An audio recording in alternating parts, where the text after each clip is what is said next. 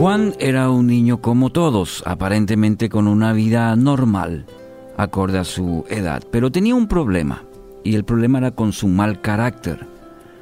Sus padres habían notado ya la gravedad de este problema de su hijo.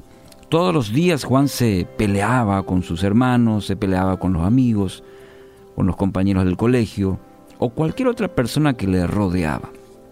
Bueno, y una mañana su padre le entregó un paquete y Juan con inmensa curiosidad lo desenvolvió y se sorprendió mucho al ver el contenido de ese extraño regalo. ¿Qué era? Era una caja de clavos. Bueno, el padre lo miró fijamente y le dijo, hijo, te voy a dar un consejo. Cada vez que pierdas el control de tu carácter y te enojes o contestes mal a alguien y discutas, clava uno de estos clavos en la puerta de tu habitación. Bueno, el niño no entendió muy bien, pero obedeció las indicaciones de su padre. Dice que el primer día clavó más de 10 y ya pronto su puerta estaba casi llena de clavos. Con el paso del tiempo, bueno, el niño fue aprendiendo también ya a controlar su mal carácter. Por consiguiente, la cantidad de clavos por día comenzó ya a ser menor. Juan descubrió que era más fácil controlar su temperamento que clavar los clavos. Bueno, finalmente llegó el día en que Juan ya no clavó ninguno, porque había aprendido a ser más tolerante con los demás.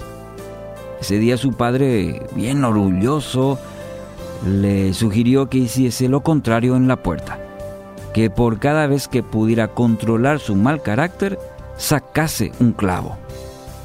Los días transcurrieron y Juan logró quitar todos los clavos.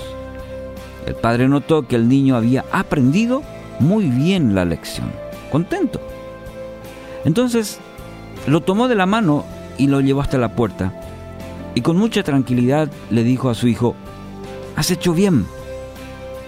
Pero mira los agujeros que tiene la puerta, provocados por los clavos la puerta nunca volverá a ser la misma.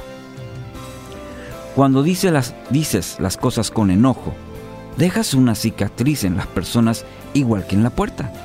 Y no importa cuántas veces pidas perdón, ya las marcas, quedan las marcas y seguirán ahí. Una herida verbal puede ser incluso más dañina que una física.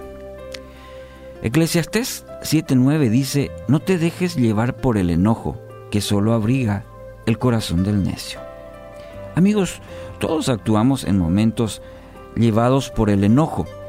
Es parte de nuestro día, a veces en, el tráfico, en las relaciones, en situaciones a veces menos eh, esperadas, eh, el enojo está ahí. Y nos, nos conduce a decir cosas muchas veces equivocadas, incluso a aquellos a quienes amamos. Y eso deja heridas, heridas en el alma, a veces graves. Así también alejan a los que nos rodean.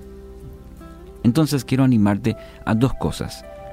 La recomendación bíblica nos enseña a dejar el enojo. No solamente lastimamos a las personas de nuestro entorno, sino también a nosotros mismos.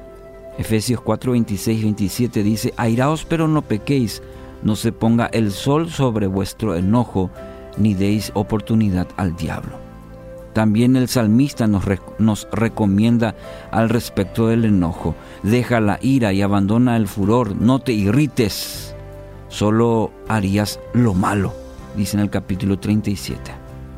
Y segundo, acercarte a Dios, orar y pedir que su perdón cubra tu vida, que te enseñe no solo a pedir perdón a los demás, sino a amarlos, también a cuidarlos y también que puedas perdonar a aquellos que te han herido quizás alguna vez.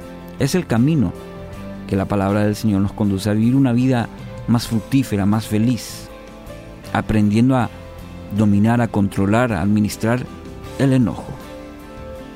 En tal sentido, solo el perdón de Dios tiene el poder de sanar toda herida, quitar toda cicatriz del corazón y puede hacer una restauración total en tu forma de pensar y de actuar. Entonces quiero animarte hoy. Da el primer paso pidiendo ayuda a Dios, dejando que su Espíritu te guíe para saber pedir, perdón y perdonar, a manejar el enojo a la manera que Dios utilice eso en nuestra vida para hacer su obra completa en nuestra vida.